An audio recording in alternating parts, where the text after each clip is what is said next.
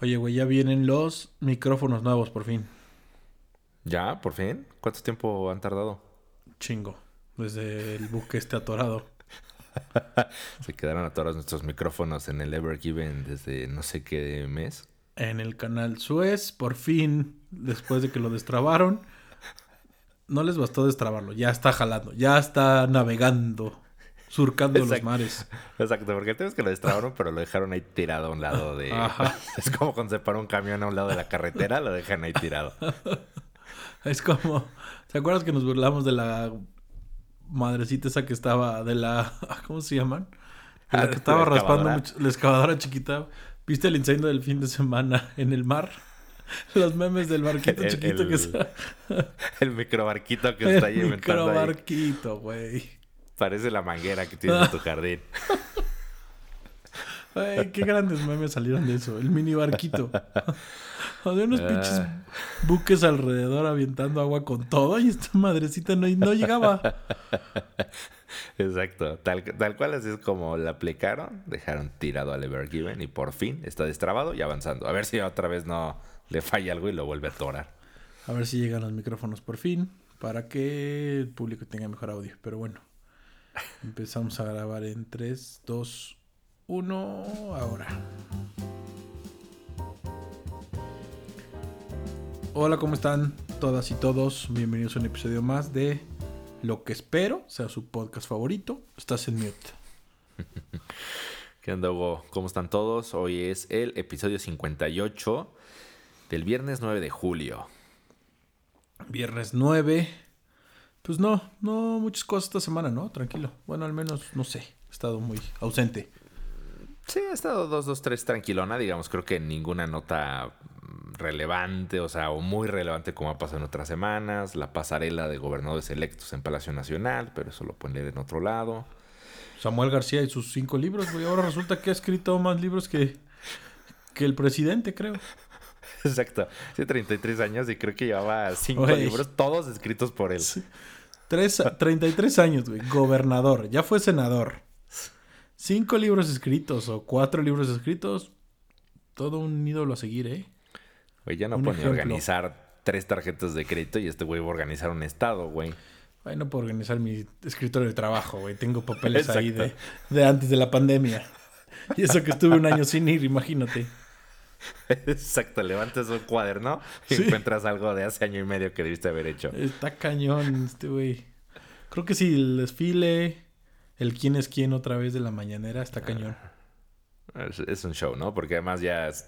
la semana pasada incluyó notas que luego Forbes le pidió la aclaración que era de hace tres años y dijo, ah, sí es cierto, era del, de la crítica del gobierno de Peña, entonces sí es cierto. Y su pelea con López Dóriga, porque según estos güeyes, o sea, López Dóriga sacó una nota o un tuit diciendo el presidente pasa enfrente de un hombre armado. Varios medios lo retomaron como López Dóriga dice que el presidente pasa enfrente de un sicario, que era un policía comunitario. Al final López Dóriga solo dijo enfrente de un hombre armado. Bueno, el presidente lo tomó, sacaron y ahora están en su pleito de derecho de réplica. O sea, es que los mañaneros creo que sí ya se están quedando sin tema. Digo, al final ya son pues, prácticamente tres años, cinco días a la semana. O sea, ya llegamos al ridículo donde retomó el video de Cristiano Ronaldo en la Euro. Ah, sí, ¿qué tal eso, güey? no sé qué le pasa. Y las acciones de Coca subieron. es lo que dice. Todo lo que Cristiano tumbó, este güey. Gracias, le dijo Coca. es lo que decían. Si Cristiano hizo que bajaran, que el peje la rechace va a hacer que suba. Mira, ya estoy tomando coca. Exacto. Mientras grabo esto, estoy disfrutando una coca light. Ah, qué frescura.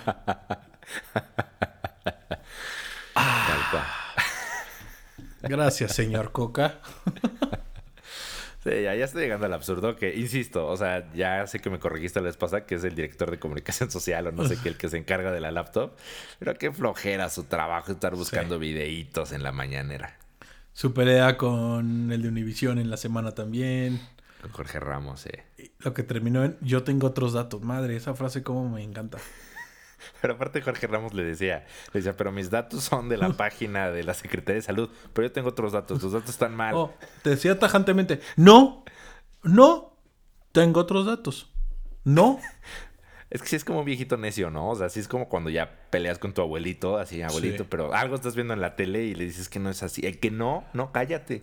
Es una gran frase como cuando, cuando llegas borracho a casa de tus papás joven y estás bien pedo. No, yo tengo otros datos. Me tomé dos. O sea, es una frase que se debió popularizar antes, en mi juventud. Exacto, ¿qué te decían? ¿Tomaste? No. No, yo tengo No. otros datos. Mira la cuenta. Pagué aquí dos cervezas. las demás las pagué cash y no se metieron a la cuenta. Bueno, hasta Pero con mi hija de dos años me ha pasado también. Ah. La encontramos con la boca llena de chocolate. y le dijimos, ¿tú te lo comiste? Y aparte, o sea, así consternada y muy seria, nos decía, no, no. No, Le decíamos, Romina, ¿pero tú te lo comiste? No, no. Mm, ¿Quién sabe? Se fueron solos. Exacto. Pero bueno, mucho bla, bla, bla. Y empecemos con ciertas notas que nos parecieron relevantes para el fin de semana. Algunas les tuvimos que escarbar. Mucho chisme deportivo. Lamentablemente Sí. no vamos a hablar del juego de estrellas de, la, E- de las grandes ligas. No lo no lo permitiste. Se vetó en la junta editorial. Era un gran tema, pero bueno. Empecemos con un tema que eventualmente va a causar mucho furor porque ya estamos a 15 días y son las Olimpiadas Tokio 2020, sí, así como lo escucha, se llaman Tokio 2020 y los o el gobierno de Tokio decidió que nada de público en los estadios, o al menos en la gran mayoría de los estadios. Pues sí, tal cual lo dijiste, a 15 días exactamente del inicio. Eh, que, a ver, te- tengo que ser honesto. O sea, al momento que vi este tema, dije, ¿lo meteremos? ¿No lo meteremos? Porque la verdad es que el Comité Olímpico y el gobierno de Japón nos han traído en un ir y venir de se cancelan, no se cancelan, se hacen, no se hacen, con público, sin público, poco público, público local. Entonces, en la última de estas volteretas, el jueves se reunió el gobierno de Japón eh, pues junto con el Comité Olímpico un poco discutieron la situación y ese mismo jueves el gobierno japonés declaró un nuevo estado de emergencia que va a iniciar este lunes y que se va a extender hasta el 22 de agosto, con lo cual las Olimpiadas quedan totalmente comprendidas dentro de este estado de emergencia y pues ya se elimina ahora sí, esperemos ya al menos para tener certeza por completo la posibilidad de que haya público en cualquiera de los eventos. Exacto. Un cuarto estado de emergencia para Tokio, lo que obliga a revocar esta decisión que habían tomado de un número máximo de espectadores de 10.000 o 50% de la capacidad del lugar, lo que fuera menor. Pues eso ya olvídenlo. Solo hay ciertas regiones, la verdad es que no nos vamos a clavar a todas y seguramente ya todas las televisoras que van a transmitir los estadios eh, o los juegos nos hablarán de las sedes, pero solo las regiones como Fukushima y Miyagi, ubicadas al noreste de Tokio, tendrán espectadores. El resto, nada, nanay. Sí, nada, y bueno, pues al final el Comité Olímpico, que de alguna forma sí era como uno de los más interesados en que si hubiera gente, pues al final es dinero, eh, pues ya al final lo reconoció, dijo no hay más remedio que celebrar los juegos de esta forma. Eh, y pues como dices, se tendrán que adaptar. O sea, al final, digo, cuando reportamos la nota justamente de que se iba a permitir 10.000 personas o el 50% de, de cada recinto, desde ese momento el gobierno de Japón ya había sido bastante claro y dijo, yo eh, tengo la facultad de cambiar esto en cualquier momento. Dijo, yo no garantizo que esto vaya a ser eh, la directiva para los ahí, Juegos Olímpicos. no y sé dicho quién- pasó. ¿Quién sufra más? O sea, el gobierno de Tokio o el COI. Porque el COI al final ya dijo, el 70%, el 75% de mis ingresos es de ventas de derechos de, de televisión. Yo ya aseguré. El resto o la mayoría de las entradas se las lleva las ciudades, güey. La derrama económica y todo esto. Imagínate, piensa, los familiares de los deportistas que van, pues le van a gastar. Por lo menos en algo. O sea, no sé quién le sufre más, caray. Sí, yo tampoco sé, o sea, porque exactamente, o sea, creo que per se los Juegos Olímpicos, incluso creo que el boletaje de los eventos, la mayor tajada se la lleva el COI. Realmente lo que se lleva, pues, la ciudad o, o el país que decide realizarlos, sí tiene que ver un poco con la derrama económica del turismo. Pero yo creo que a estas alturas, si de por sí ya no iba a haber extranjeros, yo creo que al gobierno de Japón pues, le daba lo mismo, porque no iban a permitir turistas como tal, sino que iba a ser la propia gente de Tokio que decidiera ir. Y pues ellos no van a comprar hotel, restaurantes, etcétera. Simplemente va a ser al evento. Que ahora, como le están dando la vuelta, y no lo digo por reporteros y demás, lo digo por hasta influencers, güey. Están acreditándolos como prensa deportiva. Chingo de influencers. La verdad, en México ya me di, ya vi por lo menos 20 personas, influencers tal cual, o personas que una me llevó a otro y una me llevó a otro y una me llevó a otro, que van a ir por Telcel. Telcel los acreditó como, como periodistas. Entonces ya tienen su acreditación y lo único que van a hacer es ir a pasear a los Juegos Olímpicos y hacerle publicidad a Telcel y a Claro Video, ¿cómo se llama la que los transmite? Sí, Claro Video. Claro Video, entonces, pues, mira, por eso abrí entre comillas. Sí me, o sea, me sorprendió esa madre, ya sabes, o sea, le dieron la vuelta así tan sencillo. Pues yo creo que si algún medio, marca algo, se quiere publicitar, estamos disponibles. Tenemos nuestra agenda libre para las semanas de las Olimpiadas. Pasaporte vigente, visa. Ya hay vuelo directo, así que no, ni siquiera podemos. Hay vuelo directo, ni siquiera hay que pasar por Estados Unidos. Ni siquiera vuelo directo y vámonos. Todavía estamos en tiempo de que nos acrediten como algo. Exactamente, si quieren acreditar este Zenmute, podemos hacer cápsulas diarias. Hasta incluso en la Gabriela Guevara podemos hablar bien de su gestión al frente. Eso pleito con Paul Espinosa y por qué no fue en los clavados. Óyeme, no hables mal de. Ah, Dios, solo no hables mal su de nuestra futura patrocinadora. Exacto. Eh, pues sí, un poco como tú dices, o sea, es ambiguo quién tiene más interés en que se realicen o no. Al final el gobierno de Japón como tal ha gastado más de 15 mil millones de dólares en la realización de este evento. Les ha salido una fortuna entre lo que generalmente cuestan, más las prórrogas que eso extendió. Y que otro punto que también han comentado es, bueno, si bien los recintos van a estar vacíos o semi vacíos, por lo que tú dices de la prensa deportiva, entre comillas, eh, un punto que dicen a considerar es que muy posiblemente habrá protestas en las diferentes sedes. Y esto se deriva de que de encuestas recientes se dice que más del 70% de la población quieren que se cancele o al menos que se posponga. Es decir, de este 70%, 32% dice que se aplacen. eh, el resto sí diría que se cancelen definitivamente y únicamente el 24% de la población están de acuerdo en que se lleven a cabo. Pues sí, la verdad es que está cañón. Y, o sea, lo comparo ahora con Londres. Se jugó Wembley o se está jugando Wembley, se está jugando las semis y la final de la Euro y lo que ha reportado el gobierno de Londres es los contagios no derivan de los estadios o de, los do- o de las dos sedes, derivan de los eventos alternos, que justamente va a ser esto. Lo que va a generar es que los restaurantes de Tokio o las fiestas o lo que pase, eso es donde se va a empezar a contagiar la gente. Y yo creo que ahí es donde vienen las protestas de la gente de, oye, nos van a venir a dejar un contagiadero puros extranjeros. Sí, exactamente. Que mira, de por sí siento que las Olimpiadas no son un evento tan festivo, ¿no? O sea, todo lo que es fútbol No. le hace Euro, Copa América, Mundial. O sea, sí son los bacanales, la verdad. O sea, esos eventos sí es muchísimos drinks, fiestas en las calles, etcétera. Las Olimpiadas siento que tienden a ser un poco más tranquilos, pero pues sí, aún así siento que. O sea, siento que Japón ya se siente entre la espada y la pared. Y han criticado también al, al presidente del COI. Eh, justamente por el hecho de que en ningún momento dio su brazo a torcer y dijo sí o sí se hacen. Incluso ya llegó hoy a, a Tokio. Va a estar tres días en, en cuarentena y pues ya está él listo para las Olimpiadas. Que en la parte deportiva, y como decías, México jugará en el grupo de, ya, ya lo habíamos dicho, ¿no? Japón, Francia, Sudáfrica. Buen grupo, el grupo A. Eso empieza la primera semana. Bueno, creo que el fútbol dura las dos semanas prácticamente que duran las Olimpiadas.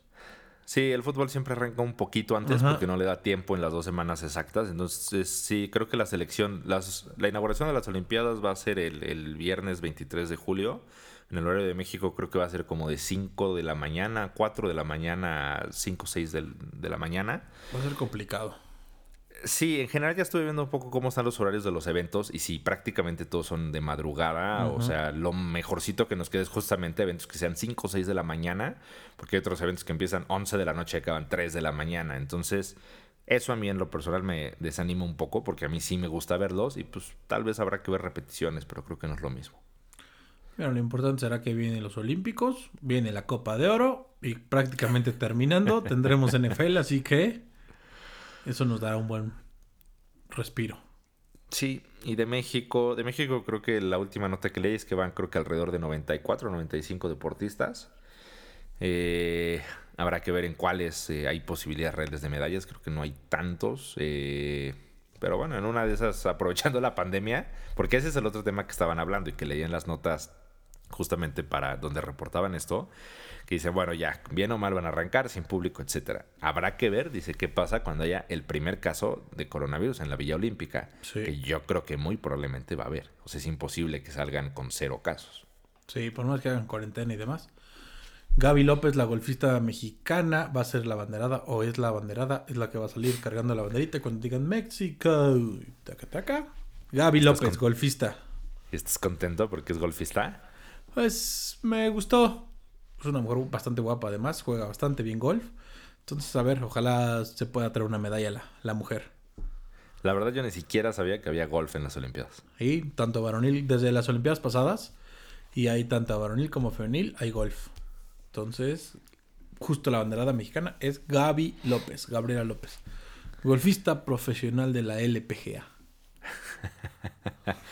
Pues sí, ojalá que sí, digo, ojalá que sí haya medallas y ojalá que sea algo bueno, bien o mal, creo que ya como tal para los deportistas, ahí yo sí los entiendo. Creo que son los únicos que sí entiendo. Te preparas cuatro años únicamente para eso, ese es su sueño, ese es su meta. Sí que creo que sería frustrante el que no se puedan realizar porque muchas veces es un tema de edad. No es lo mismo ahorita que te digan espérate cuatro años a nivel deportivo implica muchísimas cosas. Puede que ya no llegues, que tu cuerpo ya no dé. Entonces creo que por ello es que bueno que se realicen y pues ojalá sean buenos juegos. Que ahí en la parte justo deportiva y mediática, como que, o no sé si es mi falta de interés, mi poco interés o qué, o que no me he clavado mucho a ver las notas, pero no he visto un deportista así que digas, wow, este lo quiero ver en los Olímpicos. Es un Michael Phelps, un Usain Bolt, algo que digas, puta, ¿cómo me encantaría verlo? O me muero por verlo a la hora que sea este evento. No hay. No encuentro de momento, nada. ¿Tú? No, la verdad es que no. Y digo, y eso se habló, o sea, justamente ya en, los juegos anteriores, mucho se habló de eso, de que una vez que se fueran Michael Phelps, Usain Bolt, que al final ellos eran los dos emblemas tanto de atletismo como de natación, y que al final son los deportes clásicos de las Olimpiadas, o sea, el atletismo y la natación. Sí se hablaba que una vez que se fueran ellos. ¿Estás pues diciendo que no es el salto con garrocha? es, es atletismo bien o mal. Estás hablando mal del salto con garrocha. Del box. hablando mal del ping pong. El tenis de mesa. del tiro con arco. Exacto. Es en el que van corriendo, se tiran al piso, tiran con el rifle y luego se vuelven a parar corriendo ah, los sí. ¿Cómo se llama? hay, hay deportes muy raros, güey. Hay deportes muy raros. Eh, entonces sí, o sea, decían que bueno, una vez que fueran ellos dos, que eran las grandes leyendas, creo que la más relevante ahorita va a ser la gimnasta de Estados Unidos, ¿no? Simon Biles. Ah, sí. Eh, se, habla, se habla que ella está en un nivel espectacular, que de hecho va a llegar mejor que como estuvo en, en, Río. Y dicen que en teoría va a romper todos los récords de gimnasia.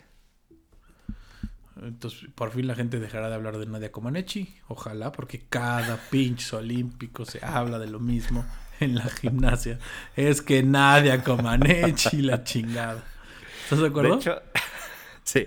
De hecho, vi un tweet justamente de. Era del Times en, Twitter, donde ellos. Era un, análisis de Simon Biles y decía. ¿Por qué Simon Biles ya es la mejor gimnasta de la historia? Y me metí a ver solamente los comentarios porque lo primero que me vino a la mente es Nadia Comaneci y muchísima gente indignada, principalmente gente no estadounidense, diciendo pinches gringos, se creen el ombligo del mundo, ya se les olvida Nadia Comaneci, el día es perfecto. Entonces...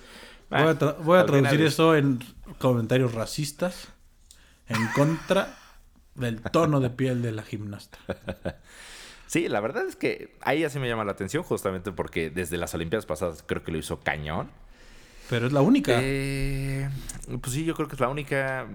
Tenistas ya lo dijimos, la mayoría de los profesionales ya se bajaron todos. Este, Venus Williams se bajó, Serena Williams se bajó, este, Nadal se bajó, todos se han ido bajando. Entonces, pues sí, es un año complicado, pero eso puede abrir el camino a que México rebase por la izquierda. Ojalá. Ojalá. Creo que es por la derecha el comentario, güey. Sí. Ya, que lo dije, lo pensé, dije rebasar por la derecha. Pero bueno, bien o mal se entiende el punto, que es nuestra oportunidad de aspirar a más medallas de lo género. Lo que Manuel quiso decir, y con esto cerramos las secciones, rebasen como sea. Por donde sea, pero ganen. Aprovechen a los que no les sirve bien su ojito derecho para rebasar y hacerlo bien. Ojalá, la verdad es que ya trataremos de hablar poco de las Olimpiadas porque no sabemos si el público lo va a ver. Y en otro tema, y algo que vimos en internet y nos generó bastante duda, el canelofón. Nuestro querido Canelo Álvarez, Saúl, nuestro boxista, que ahora está jugando un torneo de golf, tiene una compañía de servicio de telefonía. Sí, la verdad es que era algo que no sabíamos y justamente derivado de notas que ya hemos reportado respecto de que Canelo, pues bien o mal, sí trata de ser un hombre de negocios, ha diversificado su dinero, ha tratado de crear negocios para su futuro. Eh, pues tú descubriste que existía una plataforma llamada Canelo Phone. Canelo Phone, que principalmente da servicio en todos los Estados Unidos, con llamadas al extranjero y demás. Con planes, lo estuve comparando con los de Bryson y demás, bastante competitivos, ¿eh? Super Welter, Middleweight, Light Heavyweight, o sea, bastante competitivos sus planes desde los 15 dólares hasta los 50 dólares, el de los 50 dólares con datos, llamadas y mensajes ilimitados. La verdad es que está bastante bien. Pues no sé, si ya empezó con las gasolinerías o próximas gasolinerías que va a poner en México, acuérdate que ya habíamos aquí reportado que pretende abrir más de 50 o 100 gasolinerías. Sí. Ojalá pronto llegue su canelofón a México. Sí, sí está raro, como dices, tiene sus planes y además tiene sus celulares, o sea, tiene dos opciones de celulares. Uno se llama The Champ, otro se llama The Legend. Eh, pues son medio similares, digamos, a lo que es un smartphone y, tienen ahí un símbolo raro en la parte de atrás y pues, digamos que si lo quieren adquirir también pueden adquirir sus celulares. Y lo que más me llamó la atención es cómo describe el servicio de Canelo Phone, porque me metí a la típica sección de About Us y dice plataforma para que el Canelo se comunique contigo e interactúe directamente a través de mensajes de texto, videos y fotos. Y lo primero que me vino a la mente es cuando en los noventas le marcabas a Jorge Campos supuestamente para hablar con él. Imagínate que el Canelo me manda un mensaje de corre gordo, corre, güey, sales a correr. Así estés comiendo tacos, güey. Dejas tu teléfono ahí al lado y sales a correr. Exacto, porque además ese es otro punto. O sea, si tú compras, entiendo que cualquiera de sus planes o sus celulares precargado te van a dar su app para hacer ejercicios. O sea, la app de rutinas y no sé qué del canal están incluidas en sus planes. Entonces, sí es como más una onda medio fit para estar ahí en contacto con el canelo. Que es de paga. Esa app es de paga. Alguna vez en, algún momento de mi vida intenté bajarla y hay que... Si te sale un entrenamiento que es gratis, todo lo demás es de paga. Nada barata, por cierto. Pero pues sí, a ver... Pues ojalá, ojalá pronto llegue a México. La verdad es que nos da gusto. O sea, ahora que estuve viendo este torneo que se va a jugar el fin de semana entre profesionales y famosos, el Canelo jugando otra vez con Stephen Curry, con Justin Timberlake, con varios famosos de Estados Unidos ahí, y sí, bastante respetado el Canelo, ¿eh? Sí, digo, al final, o sea, sí les caiga gordo o no, es una figura mundial. Muy mediático. Al final es un camp, exactamente, muy mediático, es el campeón mundial de determinadas categorías, entonces es alguien listo, también creo que ese es otro punto, es alguien listo, no es el típico boxeador pues, pesado, conflictivo, sangrón, o sea, siento que la verdad es que dentro de eso es alguien más listo el Canelo y justamente todos estos negocios lo demuestran también. Pues a ver qué pasa, ojalá pronto llegue su compañía a México. Me da gusto por él, la verdad es que sí, es un güey que me da gusto lo que está haciendo. Más allá del ring, cuadrilátero o como usted le quiera decir, me da bastante gusto. Sí, la verdad es que sí. Ojalá le vaya bien y que nos llegue pronto para bajar su app, ponernos a correr y que te escriba, como tú ya bien dijiste. Suelta esas gorditas y salte a correr. Para bajar estas lonjas es lo que me hace falta. y ya por último, y este chisme deportivo, la verdad es que bastantes chismes deportivos trajimos el día de hoy. No nos clavamos en los deportes, sino en el chisme bonito. Es la demanda en contra del Canelo, del Chicharito, por ser un padre ausente, según su esposa, ¿eh? No le digo yo. Sí, este es un buen chisme. Y al final, digo, todo el mundo sabe quién es el Chicharito, te gusta o no te gusta el fútbol. Eh, como saben, vive en Los Ángeles, se había casado con una modelo, Sarah Cohan, con quien tiene dos hijos. Eh, y pues bueno, se reporta que desde febrero eh, ya metieron los papeles del divorcio y lo está demandando el Chicharito y le está exigiendo una pensión mensual de 100 mil dólares. Todo esto lo reporta y todo fue retomado por varios medios mexicanos. La fuente original es TMC Sports o TMZ Sports. Por aquello de cualquier cosa que nos difamen, la fuente es TMC. Y sí, lo que dice, en teoría lo que dijo el abogado de esta mujer es, el chicharito gana 8 millones de dólares al año, lo cual es un chingo. No está, no da pensión, es un padre ausente, algo así como típico chiste de hijo de papá de Conalep, padre ausente. Entonces la mujer le está reclamando 100 mil dólares mensuales. Bastante dinero. Sí, bastante dinero. O sea que al final eso es lo que ella le exige. Eh, y que bueno, como ya sabemos, en Estados Unidos se presta también a que meten todos sus argumentos emocionales eh, pues para tratar de persuadir al juez. Y el, abogado de, de Sarah Cohan declara que Canelo también ha puesto en peligro físico a sus hijos porque se ha negado a colocar una cerca alrededor de la alberca de su casa porque no le gusta cómo se ve. Entonces dice que además de todo, o sea, además de ser un padre ausente, pone en peligro físico a sus hijos porque no pone una rejita para que no se caigan los niños en la alberca. ¿Es en serio? Sí. Y como en Estados Unidos la mano de obra es bastante cara, güey, entonces si quieren que la vaya y la ponga él, no que pague, que vaya él a Home Depot y lo haga. Compre todo con su martillito y lo ponga. Sí, exacto. O sea, que justo siento que son los argumentos que no hay como probar. Y ahora, hay un último argumento que este sí se me hizo que tiene más implicaciones. O sea, y este sí posiblemente podría ser más serio. Pero ella dice que ya están separados. Eh, entiendo que de alguna forma siguen viviendo juntos. Eh, y ella está acusando al Canelo que dice que el Canelo se cree con el derecho de meterse en. El chicharo, perdón. Ya estamos difamando al Canelo, ¿ves? El chicharito. Eh, ella dice que el chicharito se cree con el derecho de meterse a la cama de ella a pesar de que ya están separados y sin el consentimiento de ella. Ah, caray, eso ya trae otros tintes. Eso ya trae otros tintes. Entonces, sí, o sea, ese punto en los otros siento que es el típico argumento medio gringo inventado. Pero este dije, este sí está más delicado, la verdad, porque sí tiene más implicaciones. Sí, es como cliché entonces mexicano. Padre ausente, padre que llega pedo y se quiere meter a la cama. Como cliché de chiste mexicano, tristemente, ¿no? Pues sí, no sé, y digo, al final yo, o sea, yo lo que le decía al Chicharito últimamente, más allá de sus partidos de fútbol, es que lo único que, se, que hace, se la vive haciendo streaming de cómo juega Call of Duty con sus amigos. Es lo único que hace. Exacto, todo el tiempo está en Switch, en Twitch, perdón, eh, haciendo streaming de cómo juega Call of Duty Warzone con sus amigos y les grita y, ahí está todo el tiempo grabándose. No entiendo eso, pero ¿qué se espera ya? O sea, no sé, siempre está la parte criticada de los deportivos y el fin de semana lo comentaba con otros amigos. o sea, ya, ya lo hizo, ¿no? O sea, ya hizo lo que quería. Ahora ya, pues que haga eso, pues también que no exagere y que le pague pensión a sus hijos. Sí, creo que ese es un hecho. Digo, más allá de cualquier cosa, bien o mal, son sus hijos. Creo que sí debe de hacerse cargo de sus hijos. Y sí, creo, digo, esa parte nunca la he entendido, digo, y más como papá no la entiendo, pero, o sea, creo que él instintivamente debería querer verlos. O sea, no entiendo el que no los quiera querer ver y justo esté ausente y le valga, etcétera. Pues bien o mal son sus hijos. O salvo que sí sean de su psicólogo. de su psicólogo, coach de vida Recordemos ese rumor, no vamos a meternos en temas de nombres para evitar demandas, solo diremos que el asesor mental del chicharito podría ser padre de uno de sus hijos, según diversas fuentes, ¿eh? no nosotros. Exacto, hay diversas fuentes, hay rumores y pues si tienen dudas, busquen una foto de su asesor y de uno de sus hijos porque además sí se parecen bastante uno de los hijos y el asesor. El último, el más chico. Exacto, el más chiquito sí se parece, la verdad.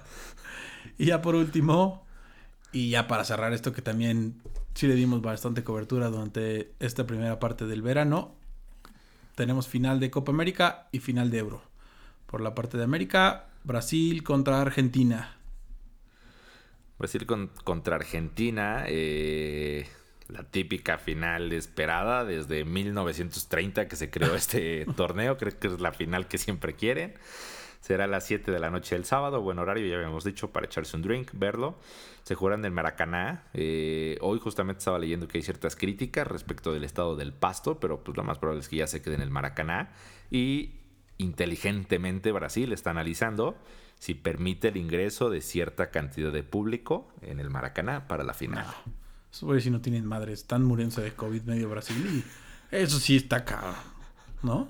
que, aquí yo tengo una teoría y, o sea, saben que nos gustan las teorías eh, de conspiraciones. No sé si últimamente Conmebol le va a dar la copa a Brasil por haber sido el país que aceptó realizarla, considerando que ah. Argentina se echó para atrás de último momento y puso a la Conmebol en un aprieto. Entonces, creo que podría premiar a Brasil dándole la copa. Buena teoría. Hay que estar atentos al VAR. A esos penales dudosos que se marcan últimamente.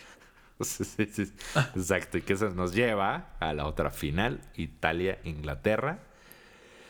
Y desahógate, Ríos, desahógate de lo que le hicieron a tus hermanos daneses. Pues no, la verdad es que sí les robaron el partido un penal que no era. No entiendo por qué el VAR no lo vio. Lo que me sorprende más es que el pinche árbitro ni siquiera la fue a revisar. Tal cual, lo marcó. No se esperó ni cinco segundos. No mandó a revisar nada. A cobrarlo. Los ingleses eliminan a mi querida Dinamarca. Mi caballo negro. Mi, apuesta fuerte en la quiniela que teníamos. Me quedo fuera, pero ni modo. Ya que ganen los pinches italianos. Pues sí, le roban a Dinamarca. Digo, al final es lo que se criticó. Se dice supuestamente el VAR existió para que no pasara esto ya en tiempos extras. Un partido muy cerrado. Todo decía que se iban a ir a penales. Eh, un clavado en, el área de, un jugador inglés. Eh, deciden marcar penal. El VAR pues, le habla al árbitro, pero el árbitro dice no lo reviso. Pues al final lo que dicen es, últimamente con todo Ibar, sí le temblaron las piernitas al, árbitro de estar en Wembley rodeado de no sé cuántos miles de ingleses que además estaban locos los ingleses, o sea, sin playera, aventándose, gritando, se estaban fuera de control los ingleses. Por eso tienen su repunte de COVID, los pobres cabrones. Exacto. Y pues bueno, la final en este caso será el domingo, 2 de la tarde. También un horario muy cómodo para nosotros en Wembley. Eh, Italia únicamente ha ganado una vez la Eurocopa. Inglaterra nunca la ha ganado. De hecho, Inglaterra, el único campeonato que ha ganado fue el Mundial en su país, donde también hay una polémica histórica con Alemania de un gol que nunca entró. Entonces, pues habrá que ver qué pasa. O sea, todo apunta que va a ser difícil que la pierda Inglaterra, pero yo también confío en Italia. Sí, creo que va a ser más sólido los italianos, que también la sufrieron bastante con los españoles, ¿eh? sufrieron muchísimo. O sea, al final, o sea, España sí le jugó al tú por tú. De hecho, creo que dominó gran parte del partido. Eh, leyendo un poco ahí crónicas, etcétera, lo que dicen es Italia, el Italia que habíamos visto este torneo, que justamente habíamos dicho un Italia ofensivo que jugaba bonito, al momento en que vio las cosas complicadas, regresó a sus instintos básicos de me encierro y juego a anotar un gol y encerrarme. Y pues le salió, pero estuvo en riesgo. Sí. A ver qué pasa. Creo que mi pronóstico será, y lo quiero pensar así, será Argentina el sábado, Italia el domingo. Me sostengo. Para mí es, para mí es Brasil. Con robo, sin robo, yo creo que Brasil le gana a Argentina. Y en el otro lado, Italia-Inglaterra, también creo que últimamente Italia sí le saca el partido a Inglaterra 2 a 1. Que ya habíamos puesto a los ingleses peleando, ¿eh? Cuando dijimos nuestras predicciones, pusimos a los ingleses. Sí estuvimos cerca. Sí, o sea, en algunos estuvimos cerca, en otros estuvimos lejos, pero por ejemplo, Inglaterra, eh, si lo mencionamos, Dinamarca, bien o mal, sí es cierto que fue la sorpresa. Eh, tú dijiste que Alemania iba a ser la decepción, que creo que hasta cierto punto sí lo fue. Yo dije España, ahí sí reconozco que me equivoqué. Al final España llega muy lejos y sale con la cara en alto. O sea, bien o mal le hizo un partidazo a Italia. Entonces, España cierra bien, ahí me equivoqué yo.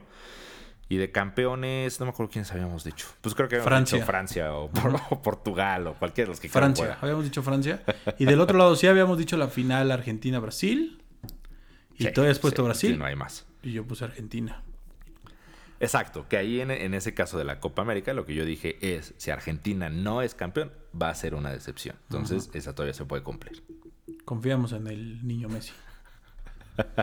Esperamos que no, que falle un penal otra vez. Pero bueno, yo creo que ahí la vamos a dejar. Y es bastante noche para nosotros. Así que cuídense mucho. Cuídate, Manu. ¿Algo más que quieras agregar? Mi típica pregunta. No, nada más. Cuídense todos. Un abrazo. Vean los partidos. Disfruten. Y la NBA sigue también. Vean el partido el domingo. La serie va bien. Y el lunes, el Home Run Derby. Si pueden, véanlo. Las grandes ligas hacen su pausa para el lunes jugar el Home Run Derby y el martes el Juego de Estrellas. Así que si pueden, vean. bueno, muchos deportes estos días. Sí. Cuídense mucho. Un abrazo. Chao.